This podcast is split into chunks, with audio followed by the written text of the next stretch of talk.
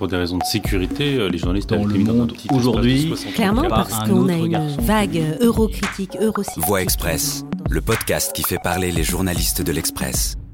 La foule se lève en Algérie, que ce soit avant ou après l'annonce de la candidature du président Bouteflika, 82 ans, à un cinquième mandat. Ahurissant, ubuesque, hallucinant. Aucun adjectif ne peut décrire cet imbroglio. Sauf un mot, il s'agit bien d'un nouvel affront, celui de trop, au peuple algérien. Christian Macarion, bonjour. Bonjour. Alors, est-ce que l'Algérie peut se sortir de ce bourbier institutionnel? Difficilement. Il est très euh, périlleux aujourd'hui de se livrer au moindre pronostic, étant donné qu'on a affaire d'un côté à un régime qui a montré son savoir-faire en matière de durée, de répression et euh, de quadrillage euh, du territoire, des médias, de l'armée, de tous les pouvoirs politiques, de tous les pouvoirs économiques et sociaux.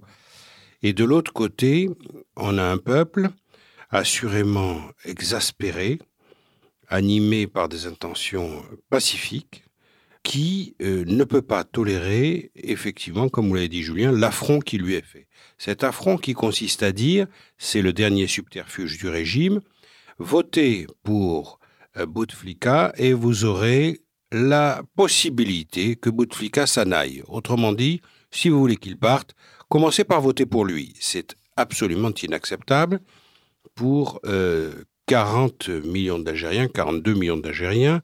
Donc euh, euh, il y a là une situation euh, tout à fait inextricable. Comme on disait, c'est vraiment du jamais vu, même dans, aucun printemps arabe, dans aucune euh, démocratie euh, dans l'histoire, en fait, ce, ce genre de chantage, entre guillemets. Alors, c'est pas une démocratie, d'une part. Euh, ce n'est qu'une démocratie de façade, puisqu'il faut jamais oublier que Bouteflika a été élu euh, avec des scores euh, qui ont toujours frisé les 80%. Et une fois, je crois que c'est la deuxième fois, il a été élu à plus de 90%. Une autre fois à plus de 85%. Donc, il s'agit d'un véritable simulacre électoral qui est, encore une fois, très bien organisé par ce régime. Alors, est-ce qu'on peut imaginer une évolution? Pas si le peuple ne se mobilise pas de façon durable, continue et massive. Pas si euh, le régime ne prend pas peur, d'une certaine manière, du degré d'exaspération populaire.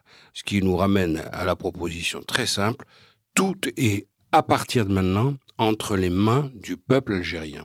Euh, sa capacité à euh, modifier les institutions et sa volonté de garder la paix sociale. Parce que ce qui était très intéressant et très impressionnant dans les manifestations des derniers jours, c'était de voir que des gens de toutes les conditions, pas seulement des jeunes, bien sûr, massivement les jeunes, puisqu'ils représentent les moins de 25 ans, qui représentent 40% des plus de 40 millions d'habitants de l'Algérie, mais il n'y avait pas que des jeunes, il y avait des personnes matures, des intellectuels, des commerçants, euh, toutes sortes de travailleurs ou euh, de salariés qui ne peuvent plus supporter cet état de fait.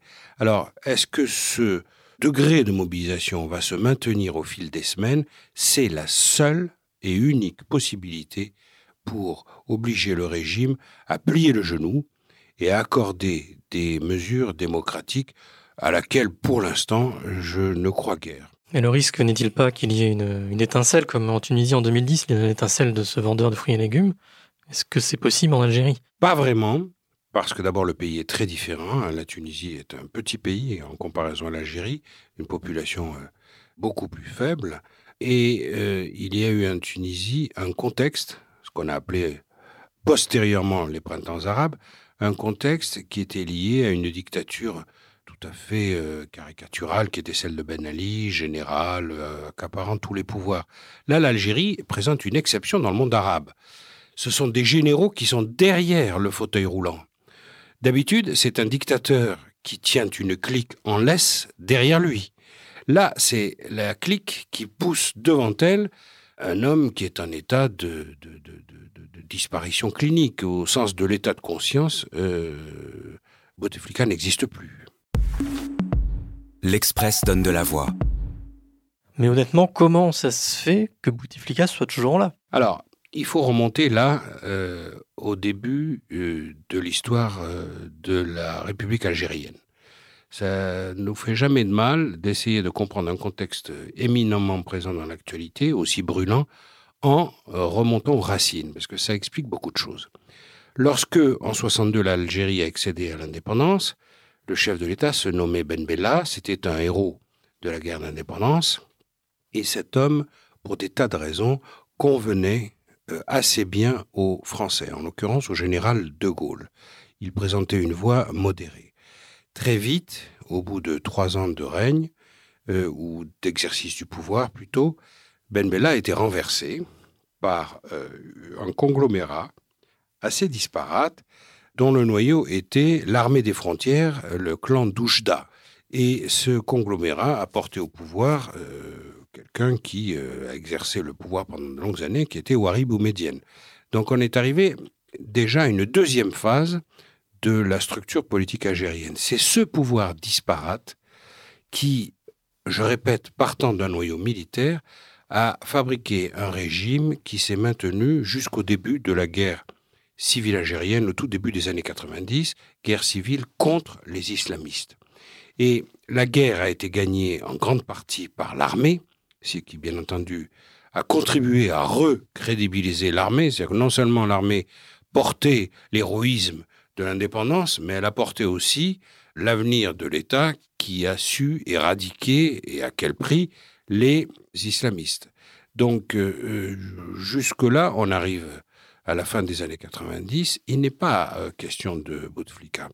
C'est à la fin des années 90, au tout début des années 2000 que Bouteflika est porté au pouvoir par ce clan disparate. Or, Bouteflika a très vite compris qu'il avait un intérêt évident à fracturer ce conglomérat qui fabriquait euh, le pouvoir. Ces décideurs, comme on les a appelés ensuite. Ce cercle de décideurs, il en a écarté tous ceux qui pouvaient le gêner, et il a mis à leur place des affidés, des gens complètement acquis à sa cause, et après quoi, il a bien sûr opposer ces clans entre eux jusqu'à pouvoir être le seul arbitre. Et c'est à ce titre que Bouteflika est finalement très habile, et s'il n'avait été arrêté par un AVC euh, foudroyant en 2013, euh, soyez sûr qu'on n'assisterait peut-être pas aux manifestations actuelles. C'est son état de santé qui euh, rend la situation extrêmement scandaleuse. Mais son état de santé ne l'a pas empêché en 2014 de se faire réélire. Il avait déjà été frappé par un AVC quand il a été réélu en 2014 à un taux, encore une fois, très très élevé. Donc, pourquoi tout cela? Bah Parce que, dans un premier temps, euh, avec l'appui du parti FLN auréolé, Front de Libération Nationale, hein, FLN auréolé de la gloire de l'indépendance, eh bien, euh, on a pu construire un système qui rassurait le peuple et qui puisait ses légitimités dans l'indépendance. La deuxième source de légitimité a été la guerre contre les islamistes, qui a été tellement sanglante pour des milliers d'Algériens innocents. Songez qu'on a vu dans les villes des attentats atroces, on a vu des bébés brûlés vifs, on a vu des femmes euh, violées, ça a été absolument horrible. Et euh, il était rassurant pour le peuple d'avoir un régime qui éradique tout cela. Et au fond, la situation de 2019 est le résultat de cette histoire extrêmement dramatique. Donc aujourd'hui, oui, il y a au moins trois composantes. La composante politique avec le FLN, la composante militaire avec des généraux dont le plus emblématique a près de 80 ans, hein, le général euh, Gaït Salah, et tout ce système devient irrespirable parce qu'il est d'abord incompétent, ensuite très fortement corrompu, et qu'il détourne toutes les ressources de l'Algérie euh, au lieu de euh, mettre au point une économie de redistribution, car l'Algérie, paradoxalement, est un pays puissamment riche, très étendu et incontestablement euh, le pays qui dispose de la plus grande force armée de toute l'Afrique. C'est donc un pays tout à fait doué, au départ favorisé par la nature et voir le gaspillage des ressources qui aboutit à la situation actuelle met en rage le peuple algérien de façon très légitime.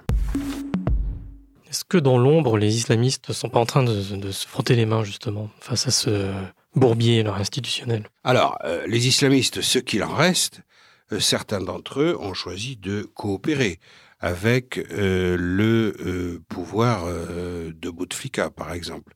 Bouteflika a nommé ministre un islamiste très connu euh, qui s'est occupé pendant longtemps des travaux publics, ce qui a permis d'ailleurs d'irriguer financièrement euh, le mouvement. Les islamistes, en partie, ont été rangés, en partie, ont été liquidés. Donc aujourd'hui, on assiste à une nouvelle génération d'islamistes, plus malins, incontestablement, qui ont traversé les épreuves que je viens de décrire, mais qui euh, ne retrouvent absolument pas les aspirations du peuple algérien. Je veux dire, ils peuvent peut-être tirer un parti des émeutes actuelles, des manifestations monstres actuelles, mais sûrement pas les détourner en transformant les slogans du peuple, qui sont euh, dégagistes, fondamentalement, en euh, Allahu Akbar. Je ne crois pas, bien qu'on entende Allahu Akbar dans les rues, c'est un Allahu Akbar, mais qui s'additionne tout de suite du mot euh, dégagisme. Je ne crois pas du tout que les islamistes puissent être les grands gagnants de cette opération. Pour le moment, songez que cette guerre civile contre les islamistes a ravagé le pays pendant toute la décennie 1990. L'Express donne de la voix. Et la grande question, si Bouteflika meurt vraiment d'ici le, le- le scrutin, qu'est-ce qui se passe? Alors, s'il meurt vraiment, quelque part, le régime va en profiter pour avoir un sursis. Parce que la mort de Bouteflika entraînera bien sûr des funérailles nationales et euh, permettra au régime de dire, ben voyez, celui qui était Doni, exécré, a disparu, donc on peut reporter l'élection présidentielle, sous-entendu, on peut maintenir le système actuel en place. Et le régime euh, utiliserait à ce moment-là la mort euh, du leader pour gagner encore quelques mois de durée et euh, d'ici à imaginer un plan B. Or, ce qui caractérise ce régime fragmenté et composite, comme je l'ai décrit tout à l'heure, c'est qu'il n'a pas de plan B. Il n'y avait pas d'alternative à Bouteflika qui mettait tout le monde d'accord. C'était clair et net. Euh, et ce régime a maintenant un problème, c'est de gagner du temps pour justement élaborer le fameux plan B qui lui permettrait de garder le pouvoir tout en donnant la sensation au peuple qu'en gros, il a été entendu.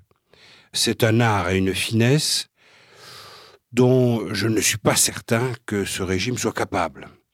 Il n'est pas caractérisé, ce régime, par euh, la délicatesse et la finesse des analyses. Je crains qu'au contraire, il puisse y avoir une solution assez autoritaire, assez forte, qui manque euh, particulièrement de raffinement démocratique. Là, on on va pas procéder à des spéculations, mais plutôt à des certitudes. Ce régime n'a pas, pour l'instant, ni de personnalité de rechange, ni de solution de rechange, ce qui, en soi, est inquiétant. Merci Christian. Vous quittez la voie express. Retrouvez dès demain d'autres enquêtes de l'Express sur ce podcast.